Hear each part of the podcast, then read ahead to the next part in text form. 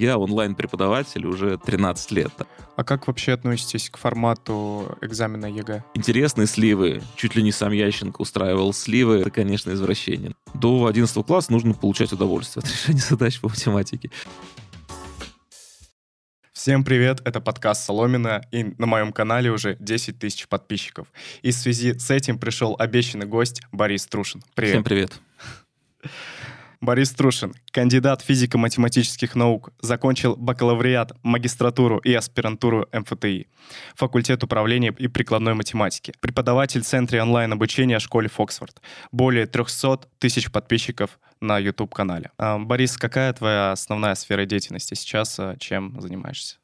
Ну, сейчас я занимаюсь только тем, что преподаю онлайн в Фоксфорде, ну и плюс какие-то хобби, тот же YouTube я воспринимаю YouTube не как что-то там регулярное, где я обязан выпускать видео с какой-то периодичностью. Это пока, и надеюсь, что навсегда останется хобби тем, что мне приносит удовольствие. Но в целом я сейчас только преподаватель Фоксфорда.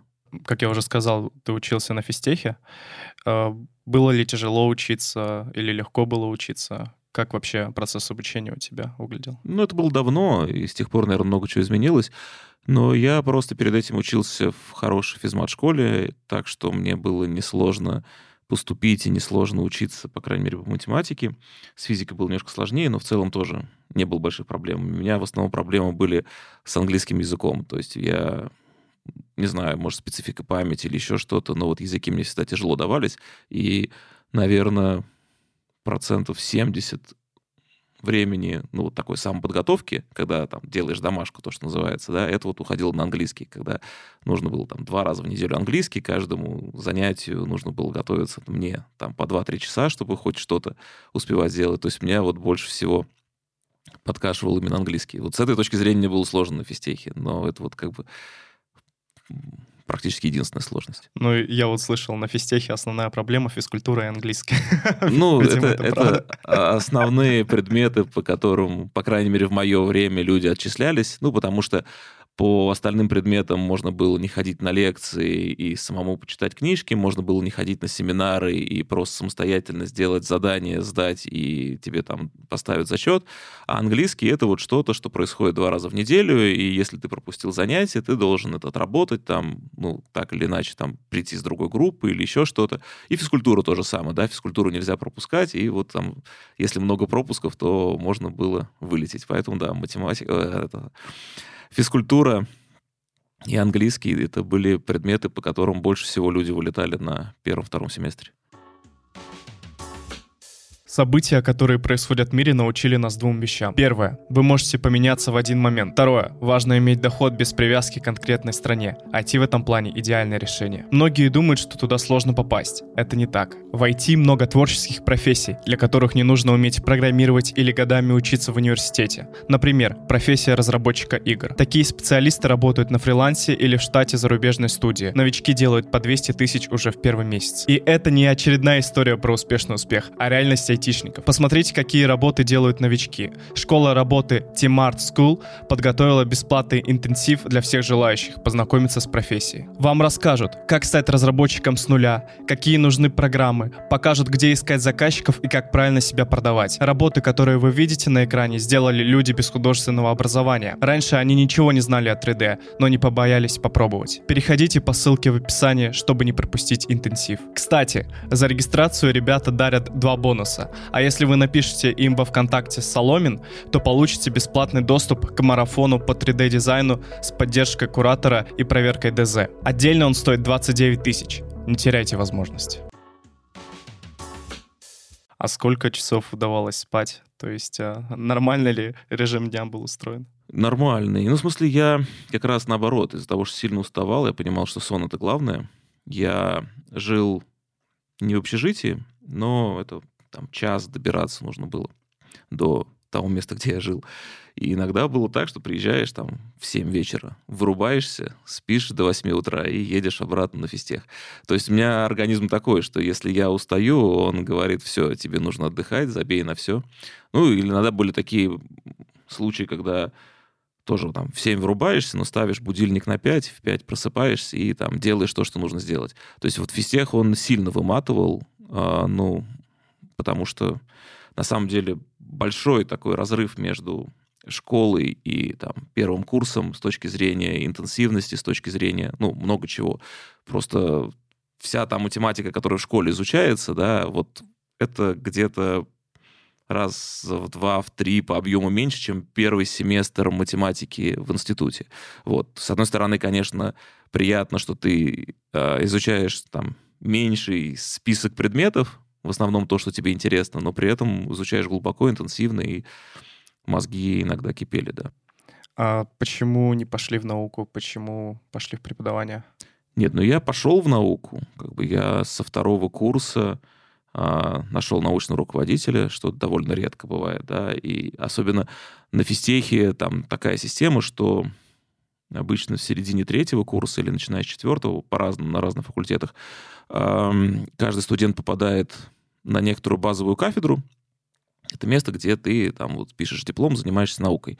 Вот. И в основном это там про физику, химию, биологию тогда был. Ну, сейчас пошире стал спектр немножко.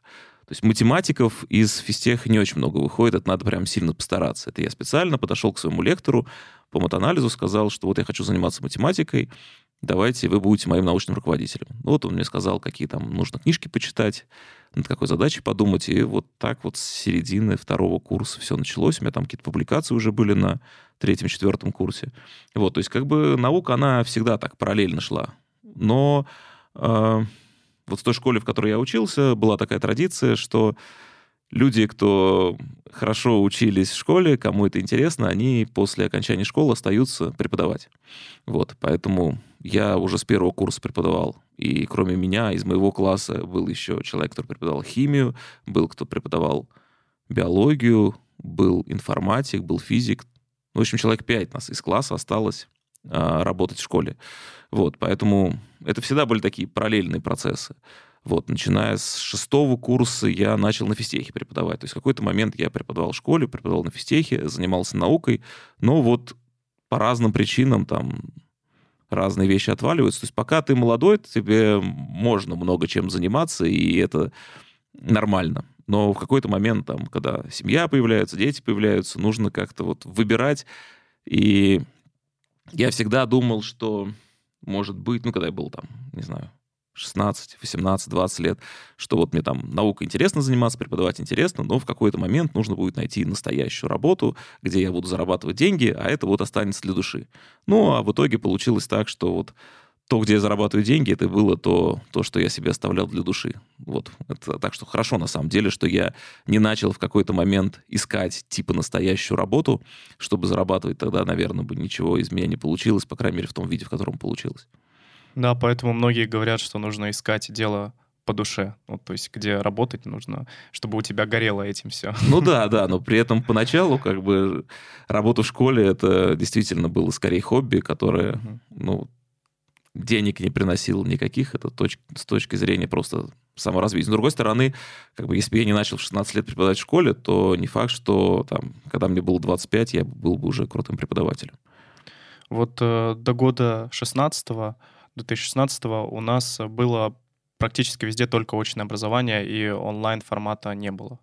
Почему он появился, и имеет ли он какие-то преимущества над очным форматом? Ну, появился все раньше. Фоксфорд появился в 2009 году. То есть я онлайн-преподаватель уже 13 лет, так что все появилось очень давно.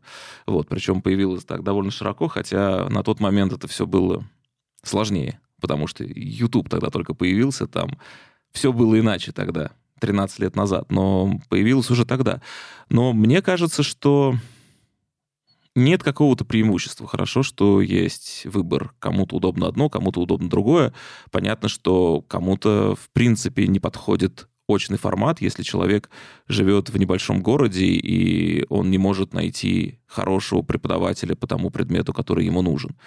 У него не стоит выбора между онлайн и очном, да, или, не знаю, люди, которые даже там, живя в Москве и в Питере, они имели большой выбор разных э, офлайн активностей, да, там, лекции какие-нибудь интересные или там кружки и все такое.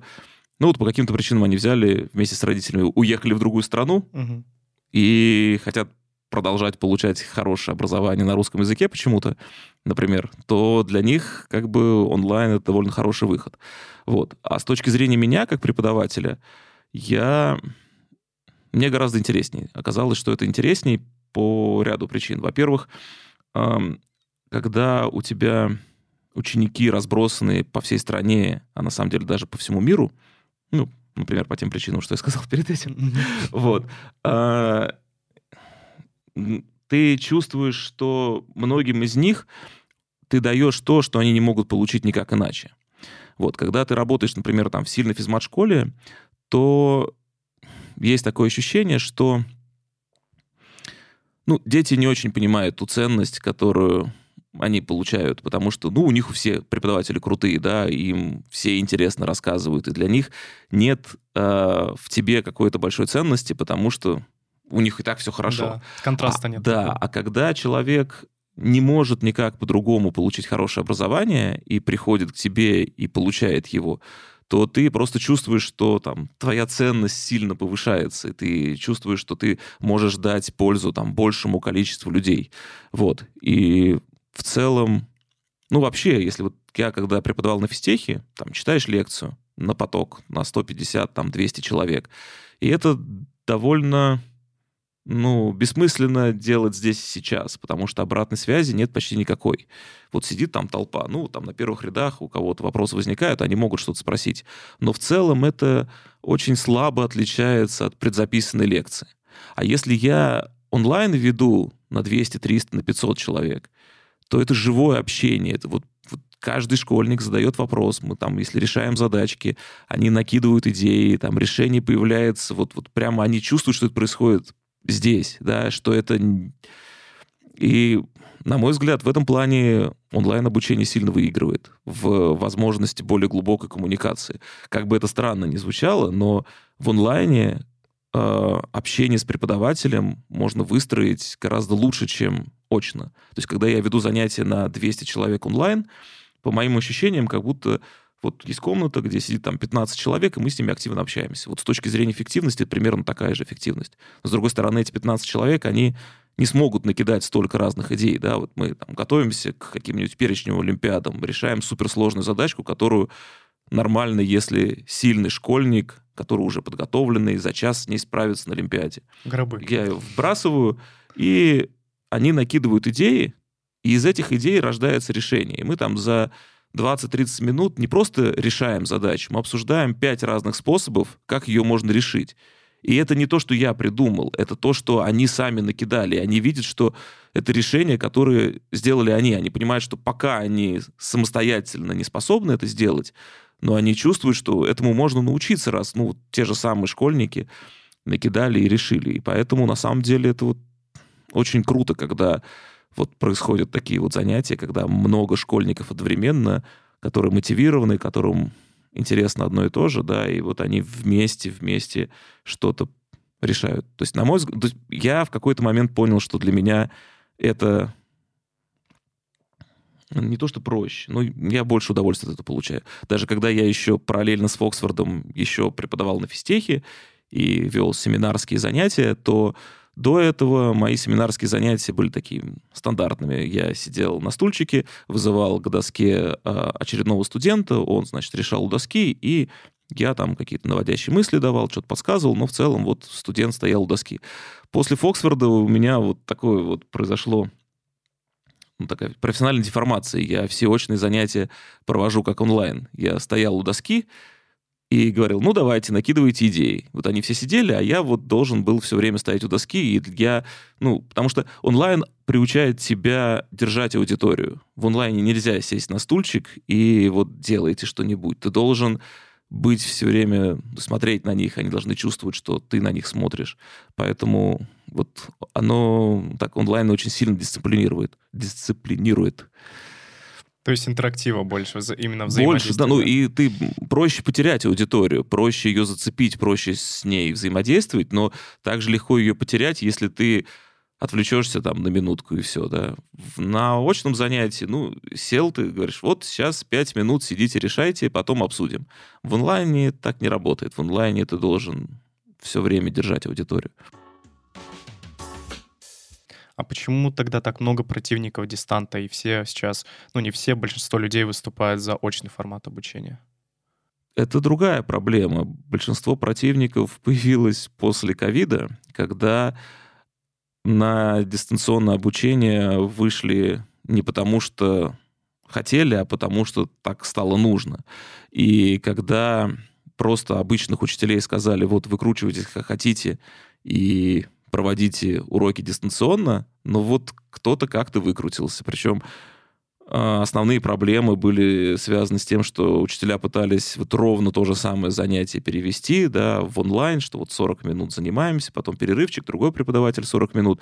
И когда каждый из учителей сам выбирал способ, да, кто-то через Zoom, кто-то через Skype, кто-то через YouTube, кто-то через Instagram, различные способы обратной связи через разные мессенджеры. Скорее, вот это все э, людей испугало, и они решили, что вот это и есть онлайн-обучение, кто раньше с этим не сталкивался. Вот, это, ну, я такой пример приводил даже. Ну, вот представь, что в какой-то момент сказали, что давайте, э, начиная со следующей недели, все такси должны быть на автопилоте. Вот. И кто-то подсуетился, кто-то там из на соплях сделал какие-то те самые инструменты, из дома управлял этой машинкой, кто-то еще как-то. И понятно, что у кого-то что-то получилось, но в основном ничего не получилось. Но из этого же не следует, что, в принципе, машина на автопилоте — это плохо, да? То есть те, кто умеют делать и делают это хорошо, они делают это хорошо. Когда заставили всех перейти в онлайн и только так учить, понятно, что это плохо. Ну и плюс еще раз, да, основное преимущество онлайна в том, что ты можешь заниматься с учителями, которые где угодно находятся. А когда это тот же самый твой школьный учитель, то большого смысла, конечно, нет. Сидеть дома с этим школьным учителем или прийти в школу к этому школьному учителю, ты не получаешь никаких дополнительных преимуществ с точки зрения онлайна, да, но куча недостатков, потому что, ну, потому что вряд ли это будет хорошо организовано. Ну и плюс, на самом деле, да, э, тут основная претензия ко мне в том, что то, с кем я работаю онлайн, это все-таки люди, которые хотят заниматься, да, кому, которым это интересно, и тут проще. А когда это просто вот обычные школьники, которые и в школе дурака валяли, да, на большинстве уроков, то здесь их удержать еще сложнее, и поэтому как бы стало, стало совсем плохо. Но это никакого отношения не имеет к тому, хорошо или плохо онлайн-обучение. Просто у каждого формата есть своя ниша, своя аудитория. А вот э, можем ли мы в будущем прийти к тому, что все университеты и школы будут в формате онлайн? То есть в перспективе 10-20 лет?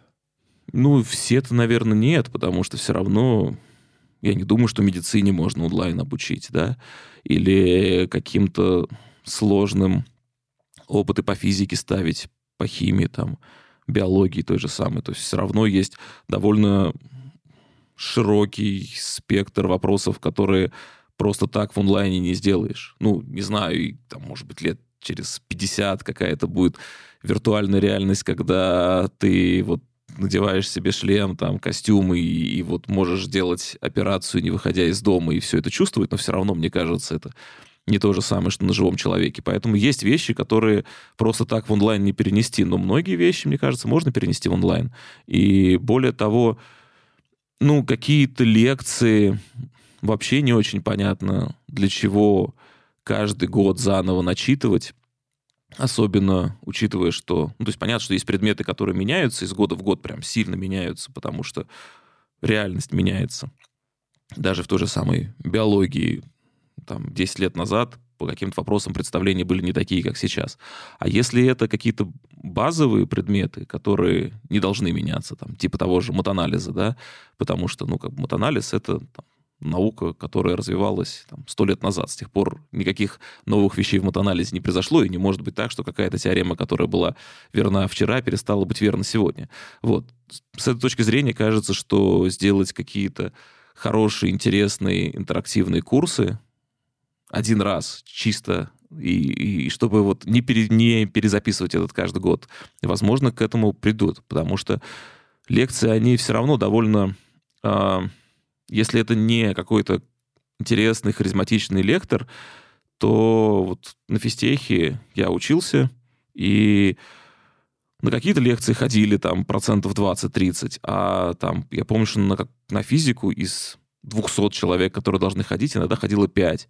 И поэтому эта лекция была, но она так для галочки была. И многим казалось, что проще книжку почитать, особенно когда ты понимаешь, что на лекции все равно не начитают весь материал, который ты должен будешь знать на экзамене, тебе все равно придется читать там много книжек, не очень понятно, зачем тратить время ходить на лекции. То есть есть какие-то лекции, от которых вот таким вот способом можно избавиться, но все-таки, наверное, не, не по всем предметам и то есть, возможно, будет какая-то история, что а, будет кампус, куда сначала там на два месяца заезжают, не знаю, биологи, да, живут и делают свои опыты, а потом уезжают, учатся дистанционно.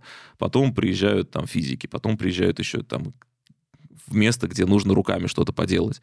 Но в целом, наверное, многие вещи уйдут в онлайн. Понятно, что школы более консервативны в этом плане, потому что все равно нет каких-то хороших, понятных онлайн-решений для там, младшей школы, средней школы даже. Ну, то есть вот там, если ребенок, которому лет 10, то просто формат всех занятий онлайн довольно тяжелый, если ему надо много за компьютером сидеть, просто и он устает, и там уровень внимательности у него там падает, наверное. Вот, поэтому про старшие школы, про институт, наверное, многие вещи когда-то перейдут в онлайн. Но все равно обычная школа, она такая очень консервативная. И по понятным причинам она не перейдет в ближайшие, не знаю, десятилетия. А, вот тогда следующий вопрос. Почему нельзя а, вот эти вот стримы, лекции для подготовки к ЕГЭ один раз записать и показывать людям? Зачем каждый раз проводить стримы в режиме онлайн? Ну вот именно потому, что это не лекции. Это я не рассказываю теорию, я просто решаю с ними задачи. Я... А тут очень важно присутствие здесь и сейчас. Очень важно, что ты можешь задать вопрос. Очень важно, что ты влияешь на ход занятия. Мне кажется, что вот это хорошо. Поэтому, а, то есть интерактив необходим да, даже ну, такой онлайн? Нет, кому-то... Есть люди, которым он не нужен. Есть люди, которые покупают там курс, который просто записан пять лет назад, и вот смотрят эти ролики, и им этого хватает, да. А ну, вот мы в Оксфорде считаем, что чтобы основная задача в том, чтобы это было эффективно, и пока мы эффективность видим в этом. Мы думаем про разные форматы, когда, может быть, ну, не по математике, например, там, а по каким-то дисциплинам, где действительно нужно много теорий сначала рассказать, а потом уже обсуждать задачи, то вот, вот эту часть может быть и а, асинхронной делать, да, когда предзаписанные какие-то вещи показывать. Но в целом, когда основная задача в том, чтобы научиться решать какие-то задачки там из ЕГЭ, из Олимпиад, когда ты это делаешь э, в онлайне, ну вот в синхронном режиме, то, на мой взгляд, эффективность гораздо выше. А как вообще относитесь к формату экзамена ЕГЭ?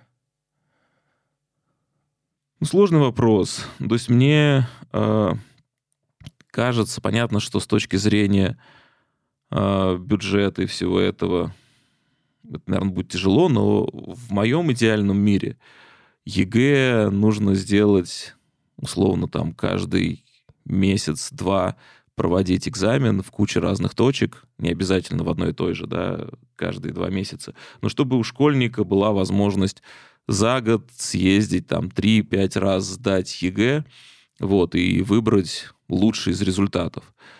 Ну, на мой взгляд, это вот более-менее похоже на то, с чего пытались списать ЕГЭ, там, беря, беря да, западные страны всякие. Потому что основная проблема ЕГЭ — это именно в том, что ну, это вот какая-то такая одна точка, к которой ты вот готовишься, готовишься, и если что-то у тебя случилось, там, не знаю, голова заболела, или там еще что-то, или просто перенервничал, а ты можешь перенервничать из-за того, что это всего лишь одна точка, из-за которой, если ты не пройдешь, ты там должен через год пересдавать. Вот. И поэтому если бы у школьников была возможность несколько раз это сделать, то многие проблемы ЕГЭ бы снялись, потому что они бы не парились из-за того, что вот, вот нужно выйти на пик формы к определенному моменту, что если не получилось, то не судьба, да. Вот с этой точки зрения, мне кажется, было бы здорово, если бы ЕГЭ изменилось. Вот, но... Не знаю, мне кажется, еще проблемы ЕГЭ, хотя тут со мной многие не согласны, потому что говорят, и так ЕГЭ сложное, но мне кажется, что вот предсказуемость ЕГЭ это тоже неправильно. То есть когда по математике школьник знает, что вот там сейчас это 12 позиция, да, на 12 позиции есть какое-то довольно простое уравнение, чаще всего по тригонометрии. Вот. А значит... В мои годы так было, ничего не Не, у тебя это, наверное, 13 задача была, они там местами меняют, да. И э, в итоге из-за того, что все понимают, какого примерно уровня сложности будет эта задача, Никто и не пытается учить тригонометрию на более высоком уровне, хотя тригонометрия важная вещь, которая там будет нужна везде, и, в физике, и где угодно. Вот. И в итоге получается, что э, одно время даже вот такой ком наворачивался. Значит, составители знают, что тригонометрию в школе учат не очень, давайте поставим не очень сложную задачу. Учителя видят, о, задача не очень сложная, можно еще меньше учить. А составители видят, что и эту не очень сложную задачу школьники плохо решают. Надо сделать ее попроще. И в итоге это приводит к тому, что бывают какие-то совсем банальные задачи. Вот в этом году какая-то задача совсем тупая была по тригонометрии. Вот. Мне кажется, что правильнее экзамены, может быть, с другим набором задач, с другим количеством задач, другой сложностью, но когда это просто случайные задачи по школьной математике, что вот к этому что нельзя выкидывать, а вот это я не буду изучать, потому что этого нет в ЕГЭ. А вот это вот есть в ЕГЭ, поэтому я буду это активно изучать. Чтобы это был действительно такой срез знаний, насколько хорошо ты там разбираешься в предмете. И чтобы каждый раз это вот был какой-то разный набор не очень сложных задач. Понятно, что в каких-то странах там вообще перегибы, когда там на три часа дают 50 простых упражнений, это тоже довольно бессмысленно. Вот, но в целом можно давать содержательные экзамены, но при этом... Ну, так же, как, не знаю, какие-нибудь, то, что раньше называлось вступительный экзамен, а сейчас называется перечневые олимпиады, они многие не сложнее ЕГЭ. Основная их сложность в том, что, ну, это просто какой-то набор задач, да, вот и сложность этих задач и тематика не очень предсказуема. И поэтому ты просто должен шире и глубже знать предмет, чтобы написать эти олимпиады. Ну, например, физтеховская олимпиада. Ну вот да, да, какие-то такие вещи, да. И э, сделать ЕГЭ вот типа перечневой олимпиады только там попроще, кажется, что это было бы разумнее, когда это какие-то довольно случайные задачки, особенно если давать возможность несколько раз сдавать и, и выбирать лучший результат, то если ты хорошо разбираешься в предмете, то, наверное, там со второй, с третьей попытки ты нормально напишешь. А если ты плохо разбираешься, то тебе ни одного раза, скорее всего, не повезет, и это будет более-менее объективный результат. Но кажется, что это все мало реалистично, особенно понятно, что чем больше этих мероприятий, тем сложнее там, с точки зрения коррупции, с точки зрения того, чтобы кто-то кому-то чего-то не слил и так далее. Вот для этого нужно, чтобы это прямо какая-то была такая э, хорошая система, которая устойчива к, к, к разным коррупционным проблемам, но мне кажется, что это вопрос не ближайшего будущего. Кстати, мой год как раз сливы и были, если помните. Да, 2017 год. Были истории разные. Второй части был слив тогда. Вот. Когда еще все подумали, что да не может быть, что такие задачи там были. Не, там на самом деле а, было в какой-то момент интересные сливы. Чуть ли не сам Ященко устраивал сливы псевдовариантов, где на последней задаче просили доказать великую теорему Ферма, и кто не в курсе, им казалось, о, какая задачка, давайте порешаем, типа попробуем подготовиться к ЕГЭ. Не, когда вот появилась проблема сливов, я сам говорил, что, на мой взгляд, самый простой способ побороться со, с, с проблемой сливов — это делать кучу сливов, Фейков, да, да, делать там 20-30 вариантов, э, вариантов очень похожих на настоящий ЕГЭ вываливать, и тогда не будет желания у школьников все это решать. Вот, кстати, во многих, э, точнее, не во многих, только вот в МГУ, я знаю, есть дополнительное вступительное испытание. Вот я конкретно сдавал по математике. И оно, ну, чуть-чуть, скажем так, посложнее, чем ЕГЭ. Вот. Почему, почему бы не, не ввести в каждый вуз? Вот что вы думаете про? Тогда не очень понятно, зачем ЕГЭ. Это ты просто вернешься... А зачем тогда, зачем тогда вер... в МГУ оставили? Вернешься... Это некоторым вузам, в которых требуется там глубокая подготовка, и которые сказали, что вот извините нас, ЕГЭ не очень устраивает, мы хотим еще по каким-то своим экзаменам при... принимать, им разрешили. Причем разрешили не только МГУ, насколько я понимаю, физтех тоже имеет право это делать, только он не делает, потому что у него там а, другие соображения, что любой дополнительный отбор, он отталкивает абитуриентов и как бы сужает, сужает воронку. Вот, поэтому не все, кому дали возможность, это ее используют. Всякие творческие эти вузы это используют. Понятно, что по ЕГЭ брать в театральный вуз довольно странно, мне кажется, да? Вот.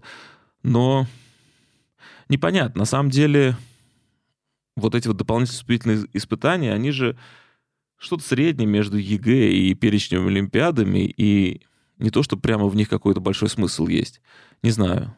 Мне кажется, что от того, что каждый вуз сделает у себя такую историю, то проще просто там тогда отменить ЕГЭ и вернуться к тому, что было 20 лет назад, когда у каждого вуза был свой экзамен. То есть основное преимущество ЕГЭ именно в том, что школьник э, может, никуда не выезжая из своего города, поступить в кучу вузов и сам выбирать, какой он хочет да, если у каждого вуза будут дополнительные вступительные испытания, то ему точно так же придется ездить по всей стране, по этим вузам, особенно там в одно и то же время оказаться и написать эти испытания. Это вот то, что было сложно в наше время, да, когда там 20 лет назад поступали, это нужно было в каждый вуз прийти и писать экзамен, там где-то были вот в МГУ еще в 90-е годы там математику, а что они, русский или физику? Что-то они сдавали, наверное, математику, физику, русский. Причем по математике и физике, по-моему, даже были и письменный, и устный экзамен. То есть это такой довольно длительный процесс, там пару недель у тебя это занимало. А еще перед тем, как все это э, начать сдавать, ты проходил мед, это самое, медкомиссию, что ты, в принципе, годен, да, и так в каждый вуз. И понятно, что ты, в принципе, не можешь это сделать в больше, чем там в пару мест, особенно если они на разных концах России находятся, да. Вот, поэтому с этой точки зрения ЕГЭ дало возможность ребятам поступать туда, куда они хотят, не тратя время и деньги на то, чтобы туда приехать. И поэтому точно не нужно делать в каждом вузе дополнительные вступительные испытания. Это скорее отбросит нас туда, когда было очень сложно поступить людям, у кого нет денег и там кто далеко живет от того вуза, куда хочет поступить. Вот, кстати, про ежемесячные, вот если немножко откатиться, про ежемесячные ЕГЭ я полностью поддерживаю, потому что вот когда я сдавал, я пробники писал на 90+, плюс, э, пришел на профильную, а я тогда болел, я даже первую часть не смог тогда решить, у меня полностью мозг отключился. В итоге, ну, я понял, что все, там э, пришел результат 70, пошел а, после этого на ДВИ как раз по математике а, в МГУ, и тогда уже как-то, ну, уже так не нервничал, уже понимал, что не, не, как будто бы все плохо уже. Вот, и уже не нервничал, и решил всю алгебру, то есть э, там геометрия не получилось. Это очень по-разному люди воспринимают Ну, экзамен. самый правильный настрой вообще идти на любой экзамен, считая, что от него ничего не зависит. Да, да как только ты э, считаешь, что это такая точка невозврата, что если ты плохо напишешь, то вся твоя жизнь разрушится, то сложно сконцентрироваться и нормально решать задачи. Поэтому действительно это большая проблема ЕГЭ, да. Психологически вот главное вот собраться. А как вы думаете, за сколько человек, который не занимался математикой, допустим, до 10 класса, до 11, может подготовиться к ЕГЭ по профильной математике на высокий балл? Достаточно ли года? Не, ну что значит не занимался? Если человек, который вообще не занимался математикой, да, и у него сложности с темами там 5-6 класса, такое довольно часто бывает, что там дроби не умеет складывать и никогда этого не делал и не понимает, что это такое, да, для него э, ну, в комментариях так часто пишут под всякими роликами, что как только в математике появились буквы, а не цифры, это все как бы в этот момент я перестал заниматься математикой, то здесь э, не то, что хватит, не хватит года. Года-то, может, и хватит, но вряд ли у него хватит мотивации. Да? Если человек 10 лет не интересовался математикой вообще, ему это было скучно и неинтересно, то откуда сейчас вдруг резко возьмется мотивация заниматься там по несколько часов каждый день и получать от этого удовольствие? Вот это очень сомнительно. А если речь про человека, который так как-то учился там на 3-4, но в целом не очень глубоко, но все понимает, то, в принципе, 11 класса достаточно. И более того, я вообще не считаю, что до 11 класса нужно как-то готовиться к ЕГЭ. Считаю, что до 11 класса нужно получать удовольствие от решения задач по математике. Вот, там, под, если тебя... От жизни вообще в целом. Ну, и, да, я, ну, от жизни, да, и от математики в частности, что лучше решать какие-то интересные задачки там из, из разных сборников для поступающих в вузы, там еще что-то, просто прокачивать свое умение решать задачи. Если ты, в принципе, интересовался математикой, и тебе было интересно решать там красивые задачки, то нескольких месяцев достаточно для того, чтобы подточить эти знания там под, под уровень ЕГЭ. Ну, особенно если человек собирается поступать в какой-то серьезный вуз и понимает, что для этого, скорее всего, нужно затащить какую-нибудь Олимпиаду, то вообще к ЕГЭ особенно готовиться не нужно. Нужно там до зимы 11 класса решать сложные задачки, тренироваться, там, пытаться участвовать в этих олимпиадах, причем желательно не в одной даже, если ты какую-то вот одну любишь олимпиаду, вот я люблю там олимпиаду физтех, но это будет та же самая проблема, что с одним ЕГЭ. Ты когда все ставки ставишь на один конкретный день, то все может разрушиться. Вот. А когда ты понимаешь, что ты выбрал себе там 2-3 олимпиады по каждому предмету, и ну, не получится здесь, так получится здесь, то шансов зацепиться за диплом в какой-нибудь одной олимпиаде гораздо выше. Вот. И даже если не получится, и ты пролетишь мимо всех Олимпиад, то все равно твой уровень будет такой, что, ну, если ты готовился там к Олимпиаде физтех, да, ты уже умеешь решать сложную стереометрию, сильно сложнее, чем то, что в ЕГЭ. Ты умеешь решать сложные задачи с параметром, опять же, сложнее, чем бывают в ЕГЭ, там, уравнение, неравенство. Все, что тебе останется, это какие-то такие мелкие ЕГЭшные фишечки, типа экономической задачки, ну, там, пару дней надо, чтобы понять, что это просто некоторые текстовые задачи про проценты. Ну и вот там потренироваться, посмотреть, что бывает на последней позиции. Но опять же, если ты готовился к перечням Олимпиадам, то, скорее всего, ты и теорию чисел более-менее знаешь, там, и в комбинаторике разбираешься, и вообще во всем вот этом, и тебе оставшихся там двух-трех месяцев более чем достаточно, чтобы свой хороший уровень знаний подточить под формат ЕГЭ.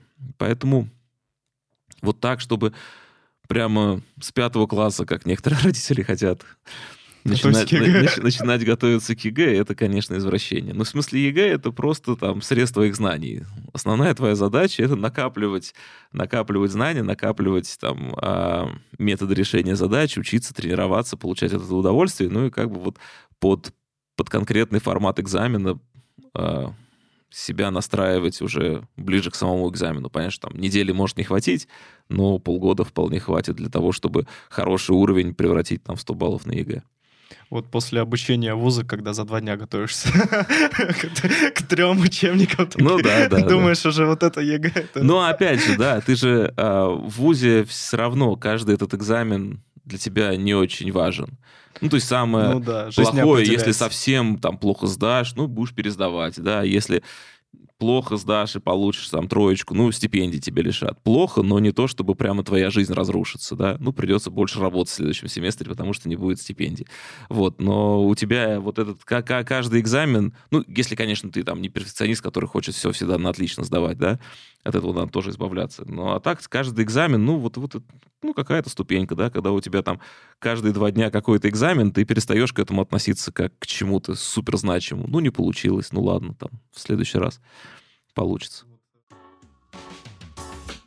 Э, ребята многие интересуются, они затащили ЕГЭ, поступили на физтех, хотя туда по ЕГЭ попробуй поступи, а, и они думают, нужно ли готовиться летом дополнительно изучать а, матанализ, там что-то еще подботывать, или можно успокоиться и отдыхать?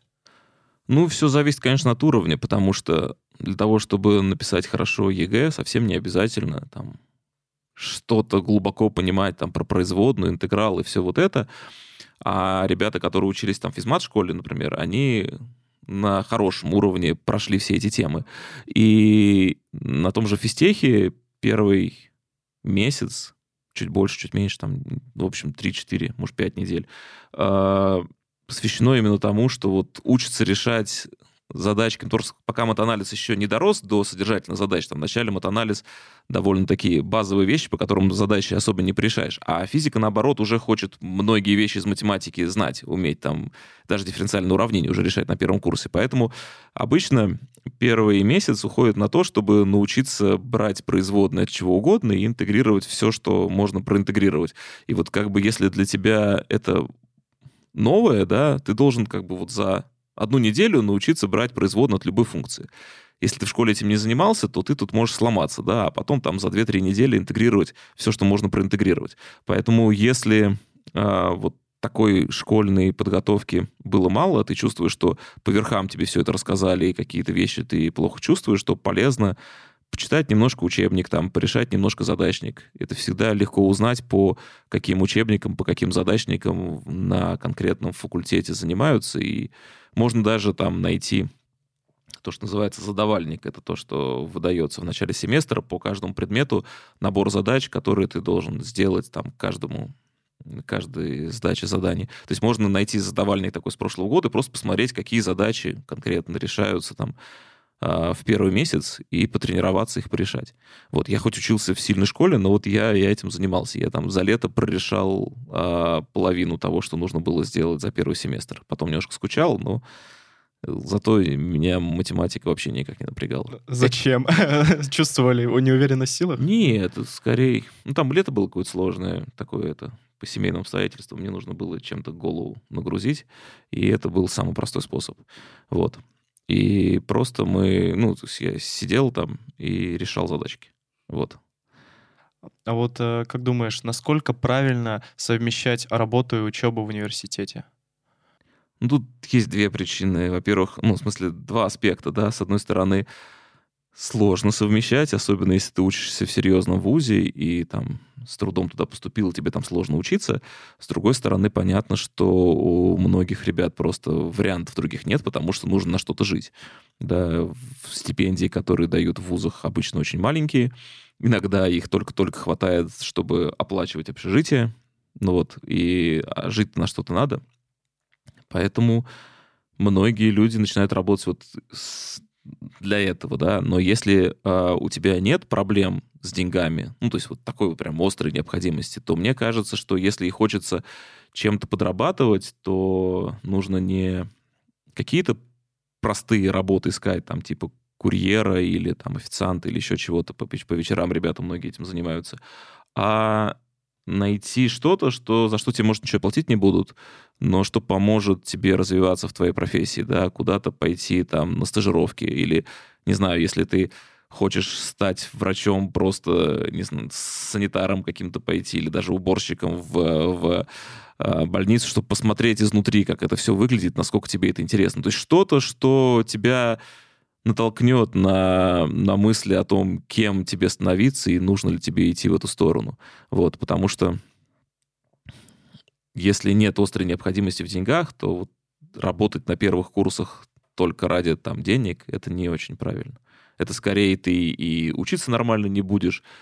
То есть я знаю таких ребят, особенно когда э, после школы, ну, он начинает уже что-то зарабатывать и думает, о, круто, там я на первом курсе столько зарабатываю, да. Вот. А заканчивается пятый курс, он учился абы как, там, на троечке. В итоге вот эти пять лет, они были бессмысленны с точки зрения образования. Ну и получает он столько, столько на первом курсе. И, а дальше непонятно, что с этим делать. Ну, как бы вот надо заново чему-то учиться, куда ты будешь развиваться. И поэтому все-таки нужно по максимуму брать э, из того места, куда ты попал, да. Если ты попал в хороший вуз, то нужно выжать из него все, что он тебе может дать все равно потом добирать это будет сложнее и дороже. А, хорошо, на первом курсе точно не стоит, если у тебя, в принципе, есть деньги на что жить. А на каком уже стоит? Это все от вуза зависит. Где-то... Ну, допустим, норм... на физтехе.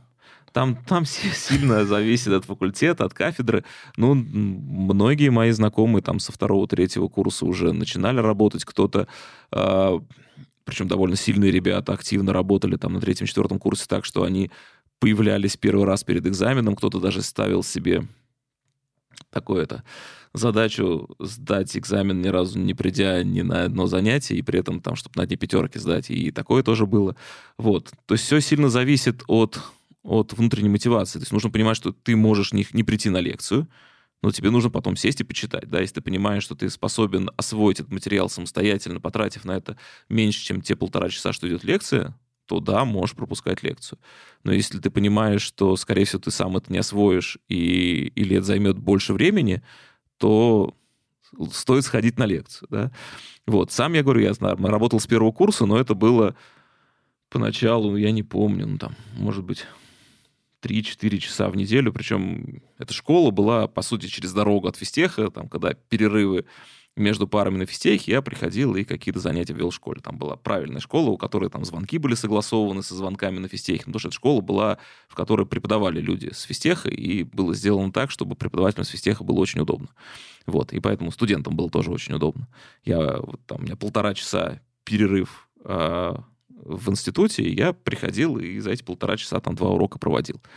Вот, и так там два-три раза в неделю. И это ну, то есть для меня это было так, просто как хобби, как способ переключиться и подумать о чем-то более простом. Это не было какой-то работой, да. Это вот... И, ну, это, конечно, и не было чем-то, что на тот момент мне казалось, что как-то определит мою будущую профессию. Но... Казалось бы, да. Да, казалось бы. Но, да, тогда это было просто скорее развлечение такое. А вот в целом математика, какие карьерные горизонты она может раскрыть перед человеком? Что, чем человек может заниматься, если он хорошо знает математику? Да, в принципе, много чем. Ну, то есть чистой математики, конечно, тяжело. Ну, понятно, что там есть ребята там, с мехмата, которые кроме математики ничем не занимались и уходят куда-нибудь в финансы, там, в, в аналитику, еще куда-нибудь.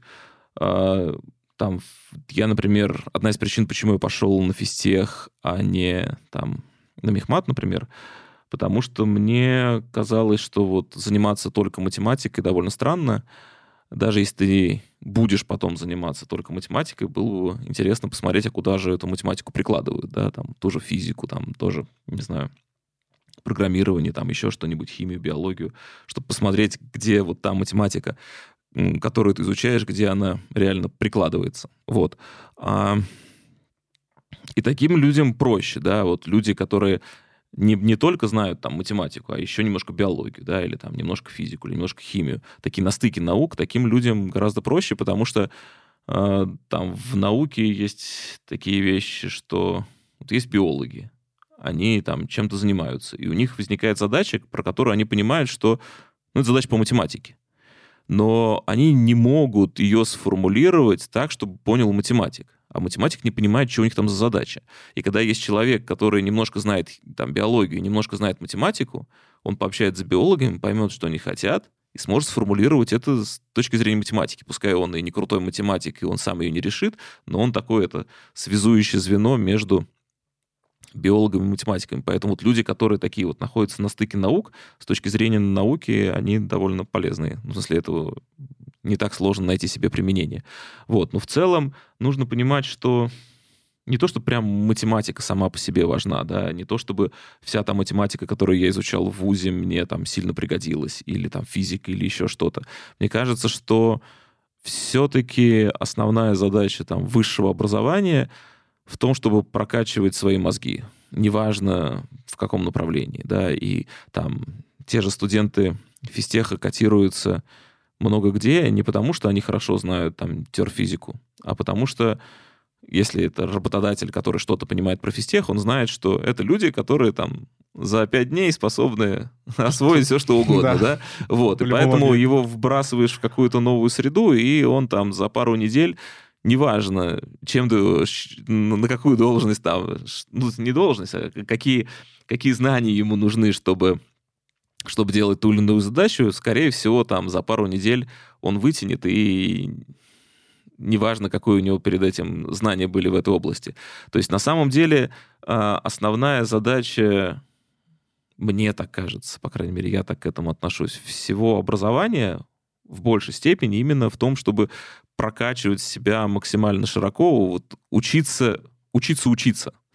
Вот, и дальше ты выучишься чему угодно. Ну и плюс, когда ты широко, в принципе, учишься, то ты, у тебя больше вариантов, куда пойти, да, если ты сразу какую-то такую очень узкую дорожку выбрал, то у тебя и выбора мало, и если шаг влево, шаг вправо ты не разбираешься, то тебе придется по этой дорожке идти там всю жизнь условно, да. А когда ты довольно широкие знания получаешь, то ты окей, что-то вот это мне не понравилось, попробуй вот здесь, да, попробуй вот здесь. Вот в этом плане там физтех хорош, потому что ты поступая на физтех, ну, сейчас уже немножко по-другому. Сейчас, когда появились факультеты без физики, там немножко другая история, но в целом а, первые пару курсов учат вообще почти одному и тому же. Там очень мелкие изменения от факультета к факультету.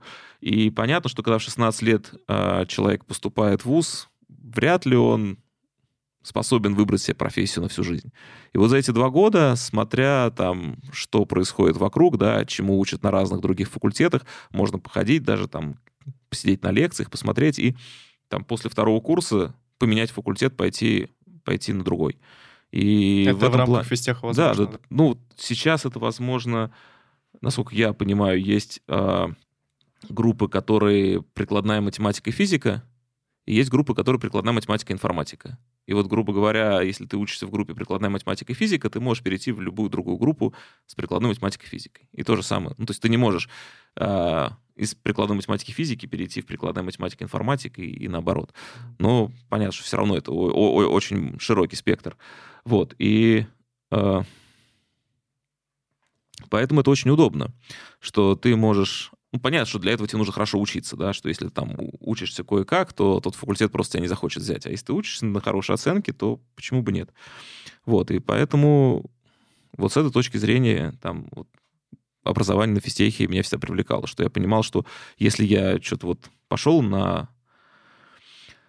Тогда этот факультет временно переименовали. Ну, в общем, управление прикладной математики будем считать. Вот. А если мне почему-то не понравится, и я пойму, что на самом деле мне физика больше интересна, да, то я в любой момент могу перейти на другой факультет и заниматься там физикой. А не понравится это, перейти еще куда-то. И вот с этой точки зрения, когда, ну, вот не воспринимаешь вуз как что-то, что ты выбираешь один раз и на всю жизнь, то вот это тоже сильно облегчает выбор то есть, если резюмировать, человек с высшим образованием, да, то есть в сильном вузе, если он старался учиться, он прокачивает именно навык а, умения обучаться чему-то новому ну, за в первую очередь, сжатые да, сроки, да. А вот теперь вопрос, который многие просили задать. Топ э, вузов э, по версии Бориса Трушина э, для людей, которые хотят заниматься математикой? У меня все про это постоянно спрашивают там на стримах, и я всегда отвечаю, что я ничего не знаю. Потому что, ну, грубо говоря, я учился ровно в одном вузе, преподавал ровно в одном вузе, еще немножко был в МГУ, когда был студентом, ездил какие-то лекции слушать.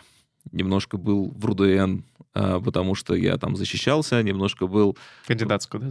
Ну да, просто там в тот, на тот момент был очень хороший совет по, по э, тем вопросам, по которым я защищался. Mm-hmm. Немножко был в Новосибирском госуниверситете, потому что они были, то, что называется, ведущей научной организации по моей кандидатской, мне нужно было там им докладываться и все такое. Вот, но при этом даже на физтехе я уже лет пять не был, и за это время там много чего изменилось. Поэтому это то есть, если бы я был бы старшеклассником, я бы знал гораздо больше. То есть, я бы пообщался со студентами, поузнавал бы, что где как происходит. Вот, или там, не знаю, если мой ребенок бы должен был бы поступать на следующий год, я вместе с ним бы сидел бы, помогал ему разбираться. Но, на мой взгляд, сейчас студент, э, школьники, ну и студенты гораздо лучше понимают, в каких местах, как преподают, чем я. Поэтому я вот не берусь про это говорить. То есть я знаю, что если там интересуешься математикой, ну вот есть мехмат, есть матфак, есть матмех в Питере, там есть фифт на физтехе, но вот из каких соображений выбирать конкретное место и есть наверняка куча еще других мест, про которые я вообще не знаю. Поэтому нет, это я не готов отвечать на этот вопрос. Хорошо, принимается.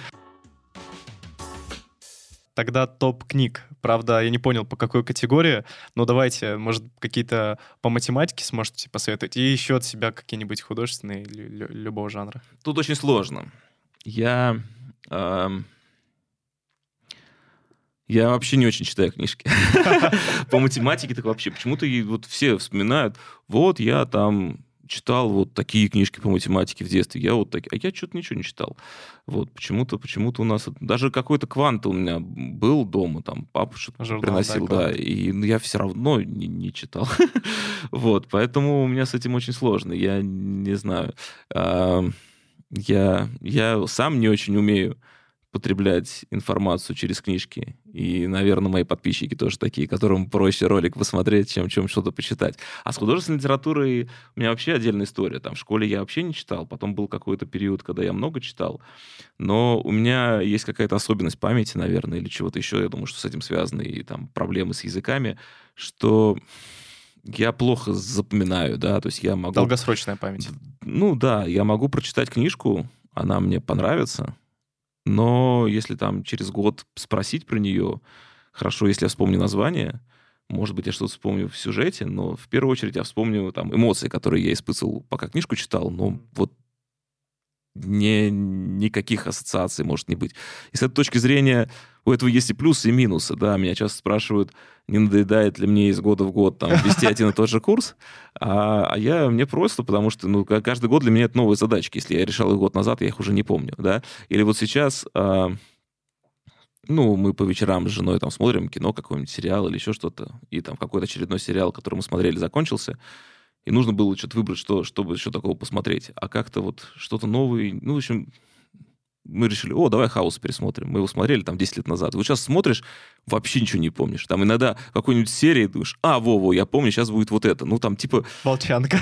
Чуть-чуть совсем. Ну, там какой-то там у, у пациента какая-нибудь фигня мелкая. Но в целом не помнишь вообще ничего. И поэтому можно э, какой-нибудь, знаешь, что кино хорошее или там и сериал хороший, можешь с некоторой периодичностью пересматривать и испытывать те же самые эмоции и получать от этого удовольствие. Но вот, да, я с книжками тяжело. Ну, то есть я одно время там сильно Достоевским увлекся, прям перечитывал всего Достоевского. Ну, как перечитывал, в школе я его не читал, а вот просто потом уже в более зрелом возрасте, где-то в твоем там, в районе 20-25 лет. Вот. А когда-то меня, не знаю, Мураками увлекал тоже. Ну, тут тоже, понимаешь, я даже фамилии не вспомню тех, кто мне нравился. Это очень тяжело. То есть если я возьму какую-нибудь книжку, начну читать, то, может быть, там страниц через 20 я вспомню, о, это же я читал когда-то. Но это все равно, это как бы я дальше буду читать и, и получать от этого удовольствие. Не знаю, такая вот особенность памяти. У меня, кстати, то же самое, поэтому я прекрасно понимаю. Вот, поэтому... я, я иногда думаю, может, все, не читать, просто все равно забуду. Не, ну так, читаешь, читаешь как сиюминутное удовольствие для того, чтобы получать вот... А, не, ну, бывает так, что прочитав а, ну, какие-то новые идеи в голове появляются, там, о чем-то задумываешься, но это потом живет отдельно от книжки. Ну, у тебя есть да, какая-то мысль, которую в голову тебе вбросили, ты ее мусолишь. И потом можешь подумать, а, да, вот я же год назад что-то читал, наверное, она мысль оттуда взялась. Но в целом книжки как-то так вот, они протекают через тебя и, и забываются. А с какие-то математические книжки, не знаю, я вот не очень почему-то люблю. Хорошо, принимается. Борис, Большое спасибо за то, что уделили время, порадовали нас своим присутствием. И э, хочется сказать, э, что большое спасибо, что вы делаете, готовите ребят к ЕГЭ, полезным делом занимаетесь, просвещаете ребят. В общем, спасибо. Пожалуйста. Ребят, обязательно подписывайтесь на канал Бориса, он будет в ссылках в описании. Также подписывайтесь на мой телеграм-канал, на мой YouTube канал, слушайте нас на всех подкаст-платформах, Яндекс Музыка, Apple подкасты, в общем, вы знаете где слушать. И также оставляйте отзывы. Большое спасибо. Пока. Всем пока.